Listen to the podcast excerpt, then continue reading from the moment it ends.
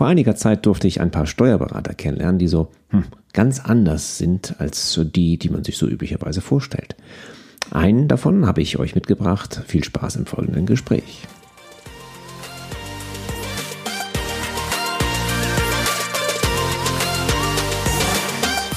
Hallo und herzlich willkommen zum äh, Nordlicht Leaders Podcast. Heute mit einem Gesprächspartner, auf den ich mich sehr gefreut habe. Denn äh, Jan Schulz ist einer meiner ersten Kunden gewesen, war, war sozusagen einer meiner ersten Teilnehmer im äh, Training in Strande oder bei Kiel. Und ähm, Jan Schulz, was er macht und was er tut und wo er so herkommt, das äh, wird er uns äh, gleich selber sagen. Erstmal herzlich willkommen, Jan. Freut mich, dass du da bist. Hallo, schön, dass ich da sein kann. Ja, danke schön. Und deswegen die Frage, wer, wer bist du und was machst du so? Vielleicht, damit unsere Hörer so einen kleinen Einblick bekommen. Ja, ähm, hallo erstmal, liebe Hörer. Äh, ich bin ein bisschen aufgeregt, tatsächlich, weil es nur ein Audio-Podcast ist. Eigentlich hatte ich mir vorgenommen, ich sage einfach, ich bin Claudia Schiffer und bin Supermodel, weil mich ja keiner sieht. Aber nein, so ist es nicht. Ich bin Jan Schulz, 41 Jahre in Kiel wohnhaft und ich bin Steuerberater. Ich glaube, alles Weitere ergibt sich noch in den nächsten Fragen wahrscheinlich. Ich will nicht zu viel vorwegnehmen, weil sonst ähm, habe ich jetzt hier so einen halbstündigen Monolog. Kann ich, will ich aber nicht. Prima. Ähm, Steuerberater, das ähm, ist ja durchaus, wie sagen wir es mal politisch korrekt, eine interessante Klientel. Also ähm, wenn man so auf Steuerberater trifft, dann sind sie nicht unbedingt so wie du. Also wir haben uns ja fast anderthalb Jahre im Training gesehen, einmal im Monat und äh, eben halt auch bei meinen Besuchen bei euch und passt jetzt für mich so gar nicht in den Stereotyp meines, wahrscheinlich angegrauten, äh, meiner angegrauten Denkweise eines Steuerberaters. Ähm, was ich ja viel mitbekomme, wenn ich mit Steuerberatern spreche, ist häufig so, dass es Nachfolger sind. Das, was ich der Sohn mit ins Unternehmen kommt, ist ja bei euch auch so. Ähm, hattest du schon als, als Kind quasi den Wunsch, äh, Steuerberater zu werden, während du mit deinem Bobbycar so um den Tannenbaum gefahren bist? Ähm, ein ganz klares Nein, weil ähm, also dieses Image ist ja tatsächlich auch noch echt ein bisschen vorhanden. Steuerberater, das sind so die Rechenknechte, die wohnen im Keller, haben Taschenrechner mit Tippstreifen und tragen überwiegend schlecht kombinierte Anzugkombination oder so. Das ist Leider ist es auch noch manchmal so, aber das ist eher die, das ältere Semester. Hoffentlich hören die das jetzt nicht. Aber ähm, und vielleicht dient dieser Podcast ja dazu. vielleicht dient dieser Podcast ja dazu, auch mit diesem Image ein kleines bisschen aufzuräumen, dass wir eigentlich auch manchmal ganz lustige und ganz coole Typen sein können. Und nein, als Kind war es überhaupt nicht mein Berufswunsch, Steuerberater zu werden. Ich wusste auch gar nicht, was das ist. Nach wie vor ist es auch echt schwierig, meinen eigenen Kindern, die sind acht und dreizehn, zu erklären, Papa, was machst du da eigentlich? Ja, ich bin Steuerberater. Ja, pff. also so ein richtiges Bild hat man dazu nicht. Und deswegen, als ich mit dem Auto um den Tannenbaum gefahren bin, wollte ich immer Arzt oder später Pilot werden. Und das war so die klassischen Kinderberufswünsche. Ich habe immer meine Teddys mit den äh, mit, mit alten Spritzen oder, oder so mit Wasser vollgepumpt und verbunden. Und das waren immer meine Opfer. Und später habe ich halt irgendwie mir Flugzeuge gebaut oder aus Lego wilde Hubschrauber zusammengezimmert und habe mir vorgestellt, dass ich da drin sitze. Aber Steuerberater kam wirklich ganz, ganz spät erst ähm, auf. Was heißt ganz, ganz spät? Aber ähm, im Studium letztendlich. Und nach wie vor ist es, äh, ist, kann ich sagen, ist es mein Beruf. Es macht total Spaß. Ähm, und ähm, es ist genau die richtige Entscheidung gewesen. Bis heute.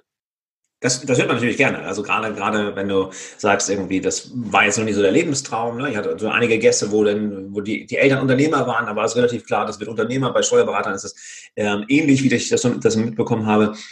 Ähm, aber wie kamst du denn auf den, du hast äh, Betriebswirtschaft studiert, ne? Genau, ich habe ähm, eigentlich ganz klar, also vielleicht zu, zur Historie, meine Eltern sind beides Pädagogen ähm, ein Wunder, dass ich klaren Verstandes bin.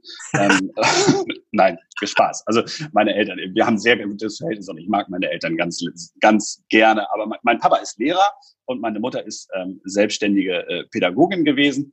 Und ähm, das stand für mich irgendwie nicht zur Disposition. Also Lehrer hätte ich mir vorstellen können, aber das nicht. Also ich war typisch vielleicht für, einen, für einen Teenager relativ unentschlossen und ich glaube auch zum Leidwesen meiner Eltern. Ich habe mich wirklich irgendwie Ende Juli beworben für eine Ausbildung zum Großhandelskaufmann, wurde dann glücklicherweise genommen. Meine Eltern müssen schlaflose Nächte gehabt haben. Was macht der Bengel da bloß nach seinem Abi?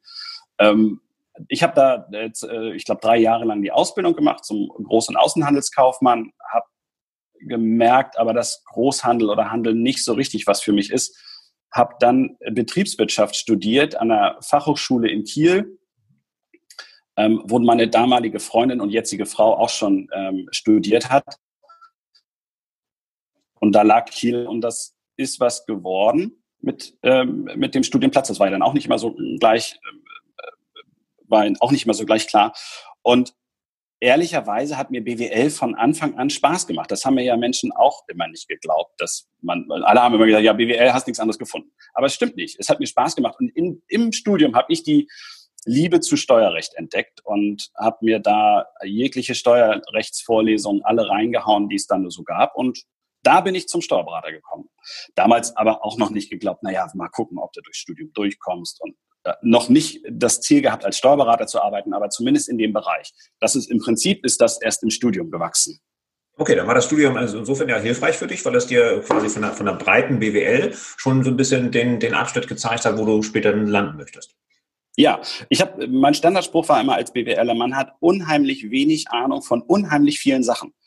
Ähm, weil man, weil man ja, das ist ja auch eine, wirklich eine breit gefächerte Ausbildung von, äh, von den Grundlagen des Handels- und Zivilrechts über über äh, Kosten-Leistungsrechnung, Marketing, ähm, äh, Rechnungslegung und, und, und. Das ist ja wirklich unheimlich breit gefächert. Aber dann kam eben damals, äh, damals muss man schon sagen, vor 20 Jahren, als man noch studiert hat, ähm, ähm, kam dann die Spezialisierung, dass man sagen konnte, okay, ich spezialisiere mich auf äh, Rechnungslegung und Prüfungswesen und dann eben auf Steuerlehre. Und das war für mich äh, der ausschlaggebende Punkt.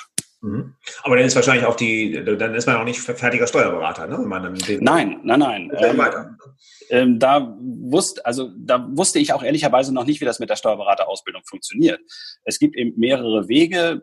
Ähm, einmal kann man das, also so wie ich es gemacht habe, über ein Hochschulstudium, da muss man mindestens, ähm, ich meine, vier Jahre lang ein Hochschulstudium haben, dann muss man zwei Jahre lang bei einem Steuerberater oder bei einem ähm, ähnlichen gelagerten Buch, also auch Wirtschaftsprüfer, äh, Steuerberater gearbeitet haben. Und dann kann man einen Antrag auf Zulassung zur Prüfung stellen.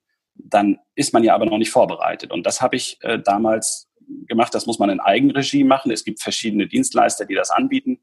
Ähm, eben die Ausbildung oder zumindest das theoretische Wissen sich anzueignen.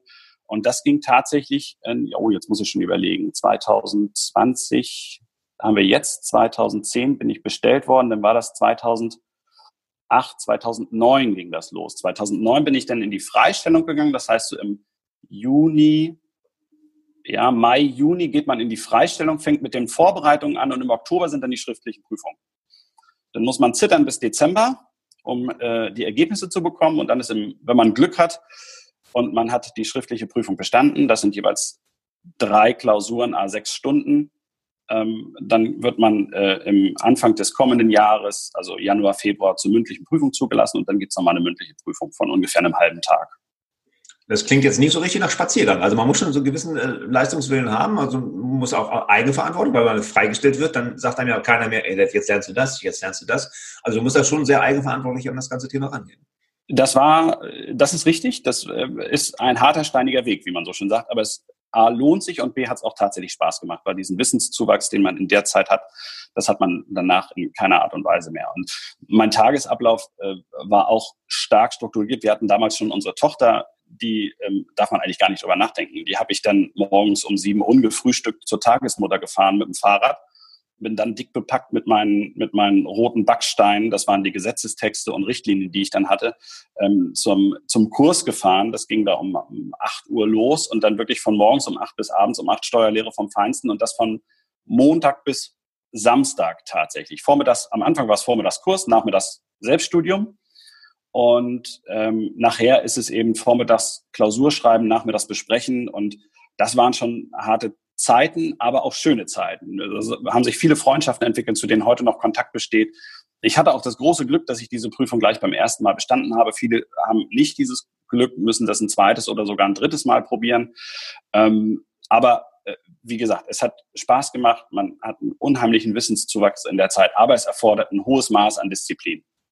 Das ist nicht einfach mit einer jungen Familie, das kann ich, kann ich mir gut vorstellen. Und das ist schon, schon durchaus ein bisschen ähm, ja, energieraubender, das Ganze. Aber ja. so haben wir es auch kennengelernt. Bei mir im Führungskräftetraining äh, warst du ja auch jemand, der extrem aufgesaugt hat und wieder gesagt hat, was gibt es Neues, was mache ich weiter. Ähm, ich denke auch an die Zeit, als du diesen Fachberater fürs Gesundheitswesen noch gemacht hast. Also du scheinst ja nicht aufhören zu wollen zu lernen. Und das äh, finde ich nicht mehr ganz positiv. Das ist natürlich ein gefundenes Fressen für mich als Trainer, solche Menschen zu treffen. Ähm, das ist ja auch so täglich um, um so ein bisschen den, den, Schwenk in Richtung Führung zu bekommen. Hm, du hast ja jetzt unterschiedlichste Ausbildung gemacht, also erstmal die, die Ausbildung äh, vor der IHK, dann ein äh, BWL-Studium, dann nochmal die Steuerberater-Vorbereitung. Welchen, welchen Themenkomplex gibt es da in Richtung Führung oder was hast du da mitgenommen aus, äh, zum Thema Führung? Ja, das ist eigentlich äh, schade dabei, relativ wenig. Also vielleicht gibt es, müsste ich jetzt aber ganz, ganz doll nachgraben in meinen Erinnerungen, Vielleicht gibt es ein, äh, im, im Studium irgendwie ein, äh, ein Ausbildungszweig oder ein Seminar zum Thema Führung, aber ich kann mich nicht aktiv daran erinnern. Und das ist ja auch der Impuls gewesen zu sagen, äh, Moment, ich habe jetzt so viel gelernt, ich habe jetzt so viel theoretisches und auch praktisches Wissen. Ähm, ich bin jetzt ähm, seit 2015 ähm, in Anführungsstrichen Führungskraft, weil ich in einem Unternehmen bin, ähm, wo von mir Führungsaufgaben erwartet werden, aber ich habe das eigentlich nie gelernt. Und das war für mich der Impuls zu sagen, hey, da muss ich mich drum kümmern und ähm, was gibt's denn da für Anbieter? Und da kam ich natürlich auf die Leaders Academy und ähm, habe gesagt, okay, das ist, soll ja auch irgendwie was Nachhaltiges sein und nicht nur einfach mal so ein, so ein Dreitages-Wochenendkurs, Ordner in Schrank und das war's. Ähm, es gab auch überbetrieblich nachher so das eine an oder andere ähm, Management-Training, aber so richtig intensiv war es nicht. Und das ist eigentlich das, was aus meiner Sicht in der Ausbildung noch fehlt. Ähm, vielleicht gibt es das heute schon. Wie gesagt, ich habe vor 20 Jahren studiert. Nee, vor 15 Jahren, doch, 20 also Jahren habe ich angefangen, 15 Jahre. 2006 bin ich fertig geworden, genau. Also da gab es das noch nicht. Ich gehe davon aus, dass es das jetzt schon vermehrt in den Studiengängen gibt, aber in meinem Aktiv kann ich mich nicht dran erinnern. Ich spreche auch mit relativ jungen Führungskräften und äh, die sagen zwar auch, gibt es die theoretische ähm, Thema zum Thema Führung, aber häufig so praxisbezogene Werkzeuge, das findest du nach wie vor heute nicht. Ne? Und egal, ob du welche Ausbildung du machst, ob du eine, eine, eine handwerkliche Ausbildung machst und dann eine Meister, auf die Meisterschule gehst, ob du studierst, ob du eine ähm, Ausbildung machst, also du hast das echt ganz, ganz selten. Und ähm, das ist ja auch der Punkt, also gerade im, im Bereich der, der Steuerberater, ich habe relativ viele ähm, Kunden im Bereich der Steuerberater, da ist es komplett weißes Blatt gewesen, das Thema Führung, weil man hat es in den letzten 40 Jahren wahrscheinlich nicht gebraucht oder letzten 100 Jahren. Keine Ahnung, wie lange es schon so Steuerberater gibt. Ähm, seit 2017 bist du auch Partner in, in der äh, Kanzlei, heißt das, ne? Ja. Genau, in der Kanzlei bei euch. Ähm, das heißt, 2015 Führungskraft geworden, 2017 Partner. Hat sich da denn noch was geändert, sozusagen im, im täglichen Umgang mit den Mitarbeitern? Hast du da jetzt ein, ein, gemerkt, dass die Mitarbeiter plötzlich zurückhaltender wurden oder dass sie äh, im Gegensatz vielleicht eher, eher das gemacht haben, was sie gesagt haben? Oder ist das wirklich fast egal gewesen, ob du deinen Status als Partner hattest oder ähm, noch nicht als Partner da warst? Nee, den, ähm, die Erfahrung habe ich nicht gemacht. Also das war aber auch nie Thema. Also auch in dem, äh, in dem Unternehmen, in dem ich vorher war, ähm, war ich in einer anderen Kanzlei bis 2015. Da habe ich als letztendlich als Praktikant angefangen ähm, im Rahmen des Studiums habe dann äh, mich weiterentwickelt zum Steuerberaterassistenten, wie es damals hieß, um diese zwei, drei praktischen Jahre zu machen. Und dann später auch 2010 als Steuerberater. Und da war ich auch fünf Jahre lang angestellt als Steuerberater. Ähm, auch heute noch ein Dank an das Unternehmen, die mir relativ viel freie Hand gelassen haben. Und auch da kannten mich viele vom Praktikanten zum Steuerberater. Okay. Da war Respekt oder oder ähm, ähm, dass die irgendwie was anders gemacht haben, war für mich nie ein Thema. Und auch in jetzigen Unternehmen, wo ich erst als Angestellter dann angefangen habe und dann eben 2017, wie du gerade sagtest, zum Partner geworden bin, habe ich auch diese Erfahrung nicht gemacht, ähm, dass sie ähm, mich irgendwie anders behandeln oder so. Aber ähm, man merkt, dass sie ein, ich weiß nicht, ob man das so formulieren kann, dass sie einen Führungsanspruch haben, dass sie, sie erwarten von mir, dass ich äh, jetzt äh, in Anführungsstrichen Chef bin und sie erwarten Entscheidungen von mir ähm, oder zumindest Hilfe bei Entscheidungen. Das haben wir ja in dem Training auch gemerkt, dass man im Prinzip ja nicht äh, der Problemlöser der Mitarbeiter sein soll, sondern ähm, er ähm, die bei der Problemlösung unterstützen soll. Ähm, aber das, das ist eher so ein Thema, dass man jetzt einfach erwartet, so das und das und das, du bist jetzt Chef, jetzt mach mal so ungefähr. Und was ja auch äh, in bestimmten Situationen oder in, in einem gewissen Rahmen auch richtig ist. Ist das unabhängig von der Generation oder, oder hast du das Gefühl, dass die, dass die Jüngeren noch viel, viel mehr sagen, ich brauche Führung oder sagen die Jüngeren, nee, nee, lass mich mal. Ähm, also es gibt ja unterschiedliche Arten von Führung und vielleicht ist jemand, der schon jetzt ähm, kurz vor der Rente steht, ähm, mit dieser klassischen Führung aufgewachsen, da ist der Chef, der sagt, was ich zu tun habe, dann mache ich das und das ist alles in Ordnung. Ähm, gibt es da, ihr habt ja auch eine relativ große Breite von jungen Mitarbeitern bis hin, bis hin zu älteren Mitarbeitern. Merkst du da einen Unterschied in der Art der Führung? Schon, ja.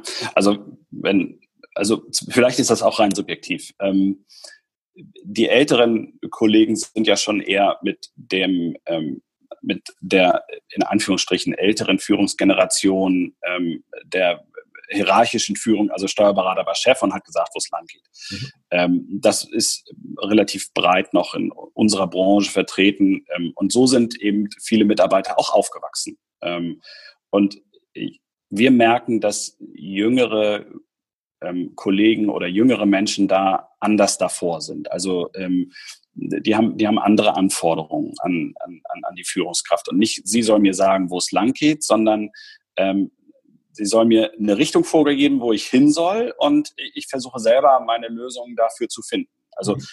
ähm, das meinte ich mit, ähm, manche, die, ich sage, vielleicht ist es übertrieben, das Beispiel, aber die älteren Mitarbeiter kommen mit einem Problem, was ich lösen soll. Und die jüngeren Kollegen kommen eher mit einem Lösungsvorschlag, wo sie sich nochmal vielleicht einen Input abholen. So. Und ähm, das ist so ein kleines bisschen, äh, glaube ich schon, dass das ein Unterschied ist. Aber das hängt wahrscheinlich mit dem, äh, haben wir auch im Training gelernt, den verschiedenen Generationen. Ähm, XYZ ähm, und auch den verschiedenen Lebenswegen und den verschiedenen, ähm, ja, also wie die aufgewachsen sind. Ich denke schon, dass das damit mhm. äh, ganz stark zusammenhängt. Und das ist ja auch dann nachher die Aufgabe einer Führungskraft, sich, also sehe ich meine Aufgabe, sich darauf auch anzupassen. Also an die, auf die verschiedenen Bedürfnisse, auf die verschiedenen ähm, Herausforderungen, die äh, jeder Mitarbeiter für sich äh, mitbringt. Ja, mit der Gießkanne ist schwierig, ne? So Führung ausgießen, ja. das, das haut nicht hin, weil dafür habt ihr halt zu viele Generationen, zu viele Menschentypen und das ist schon sehr unterschiedlich. Ja. ja, das, aber in der Vergangenheit wurde das gemacht, ne? Also, also teilweise. Ich, jetzt machen alle, jetzt kriegen alle eine Gehaltserhöhung von 1,2 Prozent. Oder jetzt äh, müssen alle ähm, ähm, mindestens fünf Buchführungen äh, erledigen oder irgendwie sowas, wo man sagt, ja, das ist aber ja nicht mehr so der Ansatz. Ich muss ja meine, meine, meine Spieler so aufstellen nach ihren Stärken und Schwächen. Zumindest sehe ich das als meine Aufgabe in meinem Team, die so aufzustellen, zu sagen, okay, der hat die Stärken, der hat die Stärken und das so ein bisschen herauszupuzzeln. Und das ist manchmal auch etwas schwierig, ähm, älteren Kolleginnen oder älteren ähm, Partnern gegenüber, die noch eher so dieses ähm, hierarchische Gutsherren-Mentalität verinnerlicht haben, was ja auch jahrelang seine Berechtigung hatte und was auch in bestimmten Zeiten auch immer gut war und auch gut funktioniert hat, das so ein bisschen anzupassen. Vielleicht. Ja, du machst mich gerade ganz stolz, weil natürlich viele Inhalte des Trainings irgendwie so schön wiedergegeben hast und gerade. Ach, ja, zack! Wunderbar. Äh, ich überweise dir ja wirklich mal dazu gehört. 10 Euro überweise ich dir nachher. Ne? Also, ja, alles klar. Das ist völlig in Ordnung. Nein, das ist echt schön. Also weil man einfach sieht, dass, dass man, dass man da so ein bisschen einen Impuls gegeben hat und äh, dass äh, nicht man, sondern dass ich einen Impuls geben konnte, ähm, durch das Training eben halt wirklich so da, da reinzukommen. Traumhaft. Aber ähm, das Training war natürlich erstklassig, aber sicherlich hast du auch mal mal so einen Bock geschossen im Bereich der Führung. Gibt es da was, was du ähm, den anderen vielleicht, hört ja kaum einer zu, vielleicht mal mitteilen möchtest? Überhaupt nicht. Nein, nein. Also ähm, nein, äh, ich mache natürlich keine Fehler. Es sind immer die anderen. Ne? Und ähm, dann brülle ich die einfach an von vorne bis hinten. Perfekt lösungsorientiert. Nein, es gibt, natürlich gibt es, gibt es ähm, ähm, Böcke und ähm, ich finde aber ähm, eine vernünftige Fehlerkultur dann auch, ähm, also das macht es ja nur authentisch und menschlich, wenn ich einfach sagen kann, du, ähm, da habe ich ganz einfach mal richtig aufs Met gehauen. Das tut mir leid, dass das so gelaufen ist. Und natürlich, das passiert. Also ähm, ähm, ich sag mal, das sind vielleicht Kommunikationsunschärfen, dass man irgendwie sagt, ähm, dass man seine, seine Intention, was man macht, einfach versäumt, ähm, äh, richtig zu kommunizieren. Und das, äh, die Hintergründe, warum mache ich jetzt gerade das, einfach auch mal zu erläutern. Ähm, weil sonst denkt man, äh, warum biegt der denn jetzt rechts ab? Da ist doch eine rote Ampel, das ist doch total Banane. Aber wenn ich eben sage, okay, rechts ist nur eine rote Ampel, aber links ist eben eine Vollsperrung und ich weiß, dass da eine Vollsperrung ist, der, der andere weiß nicht, dass da eine Vollsperrung ist, dann ist es vielleicht ein guter Grund, rechts abzubiegen. Und äh, das ist tatsächlich noch eins der Probleme und dass ich manchmal etwas zu schnell bin, etwas durchsetzen zu möchten. So keine Ahnung, wir wollen jetzt, äh, Digitalisierung ist natürlich ein Riesenthema, aber das geht natürlich nur mit einer mit einer Geschwindigkeit, ähm, ähm, wenn man das mit einem Ruderboot vergleicht, ich komme nur voran, wenn ich gleichmäßig paddel. Und wenn einer schneller paddelt, funktioniert das nicht. Mhm. Und ähm, da gibt es zwei Möglichkeiten. Entweder ähm, versuche ich, dass die anderen auch so schnell paddeln wie ich, oder aber wir versuchen einen gemeinsamen Rhythmus, wo da jeder sich ein kleines bisschen anpassen muss. Der eine wird ein bisschen schneller und der andere wird vielleicht ein bisschen langsamer. Und das ist, das sind so manchmal meine Probleme im Alltag, dass ich einfach die Kommunikation ähm, ein bisschen weiter ausbauen muss noch. Mhm. Genau. Und ähm, gerade auch bei schwierigen Sachen, bin ich ganz ehrlich, ist man manchmal echt emotional und dann hilft es mir manchmal einfach ein, zwei Tage zu drüber schlafen oder drüber zu schlafen, so rum. Ähm, und dann am nächsten Tag ähm, gut Nord, no, gut äh, auf, auf norddeutsche Art wird schon. Ja? ja also auch alles mit gesagt. Ja, genau. Ja. Genau. Genau. genau. so wie die Norddeutschen also in Plauderlaune sind. Ja, genau. ähm, Klasse. Ja, vielen Dank. Da, da, hast du auch schon viele Fragen so beantwortet. So die größte Herausforderung auch so bei der, bei, bei der Führung ist, ähm, das ist natürlich immer das Thema, sich auf die anderen Menschen einzustellen und plötzlich wirklich ja. dazustehen und sagen, Mensch, verstehe ich nicht und dann mal die Brille zu wechseln und einfach mal zu überlegen, Mensch, ja, kein Wunder, habe ich mir auch nicht gesagt, habe ich mir nur gedacht und dann wird ja. es halt schwierig. Ähm, ich habe ja mal festgestellt, auch im Laufe des Trainings, dass äh, viele der Punkte, die man trainiert fürs Geschäftsleben, auch eben extrem wichtig sind für die Kindererziehung. Das ist ja. manchmal sehr ähnlich, das Ganze. Und du wolltest ja. schon was sagen. Ja, also das ist zum Beispiel das, was ich aus dem einen Training Perspektivwechsel unheimlich mitgenommen habe, dieses, dieses Flaschenbeispiel. Ne? Ähm, also sitzen sich zwei gegenüber, das, äh, die Flasche steht dort und das Glas steht hinter der Flasche aus der Perspektive des einen und das Glas steht vor der Flasche aus der Perspektive des anderen. Also dieser Perspektivwechsel, das hat mir unheimlich geholfen und eben auch äh, zu sehen, ähm, ich, man muss wirklich jeden, was heißt man muss, aber man sollte jeden Menschen als Individuum sehen und äh, auch aus dem einen Modul, es gibt völlig unterschiedliche Sachen, die die Menschen antreiben und jeden treibt etwas anderes an. Und das so in Kombination. Sehe das mal aus der Perspektive des anderen und überleg mal, was den Menschen dort antreibt. Ne? Das ist ja auch eine völlig unterschiedliche Herangehensweise vielleicht. Wo ich bin Unternehmer, ich komme in mein Unternehmen und fühle mich hier wohl und will es voranbringen, will arbeiten und will es weiterentwickeln. Aber diese Intention hat natürlich nicht jeder, der hier bei uns im Büro arbeitet. Ne? Und das ist auch völlig in Ordnung, dass das so ist. Ja. Und das, äh, das hat mir eben in den Modulen relativ viel geholfen, dass man einfach mal sagt, Mensch, versuch das mal mit der Brille des anderen zu sehen. Das würde ich schon so ein bisschen vorgezogen als wirklich so die eine Sache, die du gerne mitgeben würdest äh, nach ja. diesem Podcast äh, sehen, weil der, glaube ich, dem ist kaum noch was hinzuzufügen, weil es einfach so wichtig ist. Ne? Wirklich so mit ja. den Augen des anderen mal gucken. Dann möchte ich zum Abschluss gerne ähm, noch so ein paar, zwei, drei Quickie-Fragen stellen. Ähm, ich frage dich mal, was dein Lieblingsgetränk ist, wobei ich das schon weiß. Na? Achso, ich hätte jetzt auf Bier getippt. Nein, es ist natürlich eine leichte Saftschorle. Wir sind Podcast, hier hören alle zu. Ich kann auch nicht sagen, dass ich gerne Gin Tonic oder Bier trinke. Der ist aber 18, der Podcast. Ach so, okay, gut. Ähm, ja, tatsächlich trinke ich gerne Bier, aber ähm, auch gerne mal einen Schluck Wein ähm, und auch tatsächlich gerne mal einen Gin Tonic. Aber ähm, nur zwischen 8 und 8. Das finde also. sehr anständig. sehr, sehr anständig. Wo ist denn dein Lieblingsort neben der Kanzlei? Entweder in meinem Garten oder auf dem Rennrad. Mhm, okay, das heißt, du bist sportlich aktiv irgendwie und äh, fährst. Jetzt wieder, jetzt wieder. Es hat äh, letztes Jahr angefangen. Ich bin viele Jahre ähm, doch sehr viel Rennrad gefahren und äh, mit Familie und Unternehmen und Haus ist es dann doch ein bisschen weniger geworden. Jetzt freue ich mich, dass ich seit letztem Jahr wieder regelmäßig aufs Rad steigen kann ist natürlich auch eine Menge Zeit, die man investiert, ne? weil ich meine, man fährt ja nicht zehn Minuten oder so. Das, ist, oder nee, das, weiter, ne? ja. das sind dann immer zwei, zweieinhalb, drei Stunden, die man unterwegs ist. Ähm, das geht jetzt aber wieder, weil, ja, wie wir im Vorgespräch gesagt haben, Mensch, manchmal kommt man nach Hause und es ist keiner da. Und dann dachte man nicht, wo sind die denn alle? Also jetzt nicht zu Corona-Zeiten, aber ähm, sonst, wenn die, also sonst waren ja immer denn die Kinder da und die haben einen auch wirklich gefordert und jetzt sind die Kinder verabredet, sind man nicht da oder sind zum Sport und sind selbst nicht da und dann hat man plötzlich ein, zwei Stunden Zeit. Mhm. Und ähm, ja, dann schwinge ich mich gerne mal aufs Rad. Das glaube ich, ja. Ähm, wenn du jetzt nicht diesen Weg als Steuerberater eingegangen wärst, ähm, mit welchem Job würdest du gerne mal tauschen? Vielleicht nur für einen Tag, hast du die Nase voll, oder für eine Woche oder für einen Monat oder für immer. Was wäre so dieser Job? Da komme ich zurück mit meinen, zu, meinen, ähm, zu meinen Wurzeln als Kind. Ich würde tatsächlich gerne mal Pilot sein und mal so ein Flugzeug steuern. aber einfach nur um des Flugzeugsteuerns willen.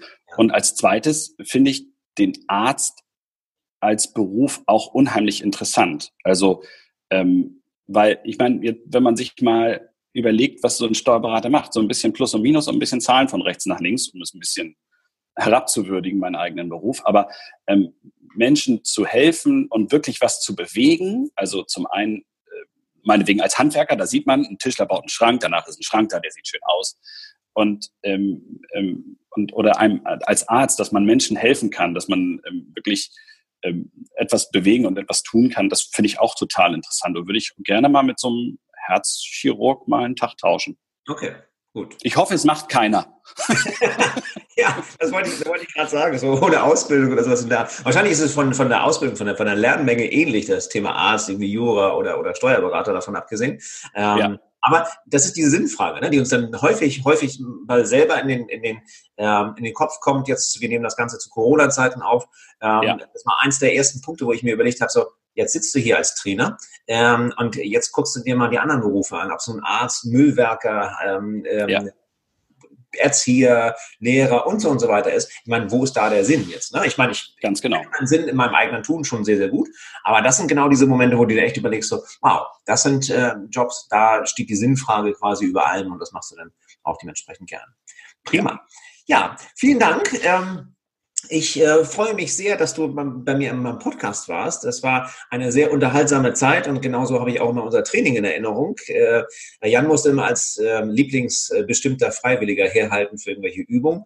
Ähm, das habe ich immer sehr gerne gemacht und äh, immer sehr. Hat mir auch sehr viel Spaß gemacht. Ja, wunderbar. Dann danke ich dir für deine Zeit. Ähm, ich äh, freue mich sehr, dass du da warst und äh, hoffentlich sehen wir uns bald mal wieder und dann trinken wir eins deiner zahlreichen Lieblingsgetränke. Danke, vielen Dank. Ähm, ist ganz schön schnell vergangen die Zeit ähm, und ich hoffe auf die Zuhörer, dass sie es interessant finden und dass sie sich den Podcast zahlreich anhören. Das wollen wir auch hoffen. Prima, ich danke dir. Tschüss. Prima. Bis dann. Tschüss. Ciao.